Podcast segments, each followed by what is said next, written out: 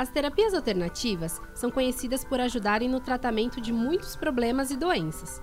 Depressão, ansiedade, crises de falta de ar, tosse, dores localizadas são casos possíveis de tratamento com terapias alternativas, melhorando os aspectos comportamentais.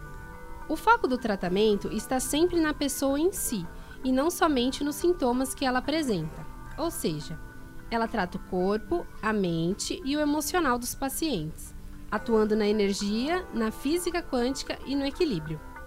Uma pesquisa feita por uma graduanda da Universidade Federal do Paraná, com pacientes oncológicos, mostra que com as TAs eles conseguiram participar mais ativamente das suas atividades e expressar autonomia em relação à superação da doença, mas claro, não deixando de lado o tratamento convencional. Há uma grande influência do pensamento oriental sobre as terapias alternativas e elas se caracterizam principalmente através da meditação e do relaxamento. Entre algumas delas estão litoterapia, acupuntura, aromaterapia, yoga, reiki, entre muitas outras. O número de pessoas que já praticam é grande e tende a aumentar cada vez mais.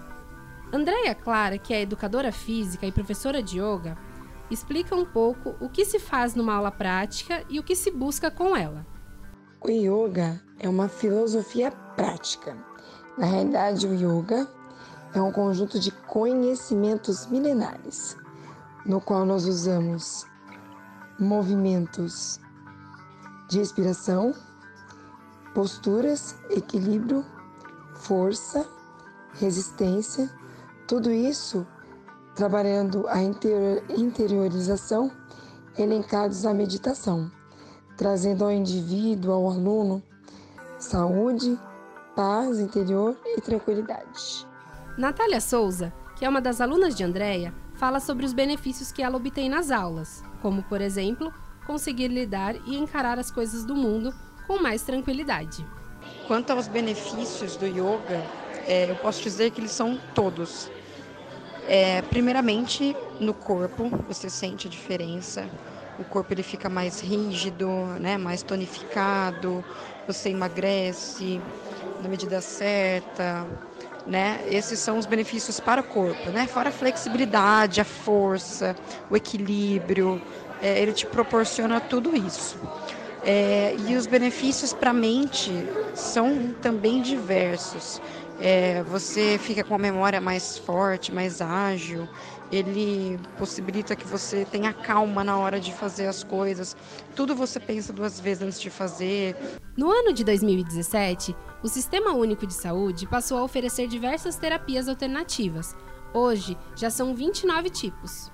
Por meio da Política Nacional de Práticas Integrativas e Complementares, o Ministério da Saúde reconhece oficialmente a importância das manifestações populares em saúde e a chamada medicina não convencional considerada como prática voltada à saúde e ao equilíbrio. Os serviços são oferecidos por iniciativa local, mas recebem financiamento do Ministério da Saúde por meio do piso de atenção básica de cada município. O reiki, que é uma das práticas conhecidas e oferecidas pelo SUS, é comentado pela terapeuta reikiana Vânia Miranda, que conta um pouco sobre a definição e o que é realizado numa sessão de reiki. É preciso entender o reiki como uma terapia complementar e integrativa. Ele é uma filosofia de vida, além dessa prática terapêutica. Ele usa o toque nessa terapia, o toque das mãos. É uma prática holística, ou seja, tem uma visão do holo, do todo da pessoa. Ela atua, ela age sobre o corpo físico, mental, emocional e energético, chamado também de espiritual. Essa energia, que é o seu princípio, é a energia vital, que está nos rodeando o tempo todo e que também nos preenche. Esse é um conceito tipicamente oriental, porque ele fala que o corpo tem uma energia vital, que é essa chamada Ki. Tudo no universo é alimentado por essa energia. Amanda Souza, que já rompeu o ligamento do joelho, conta que após sua segunda sessão, comprovou um alívio ainda maior nas dores que vinha sentindo no dia a dia. Eu tinha muitas dores no, no joelho, na perna, referente a um rompimento que eu tive. E eu sentia muita dor mesmo. Após a minha primeira sessão de reiki, eu senti um alívio, mas foi só depois da segunda que aliviou de verdade. Eu não sinto mais câimbras como eu sentia antes, eu não tenho mais dor como eu tinha antes. Então, após a minha segunda sessão, é, eu senti muito alívio nas dores que eu tinha. Me ajudou bastante. Com isso, muitos pacientes que buscam as terapias são pessoas que normalmente estão procurando soluções para os problemas que passam, dores físicas e emocionais que enfrentamos diariamente, mas que podem, sim, ser na maioria das vezes solucionada através delas. É importante ter em mente que a medicina alternativa não é utilizada para substituir a convencional sem recomendação clínica.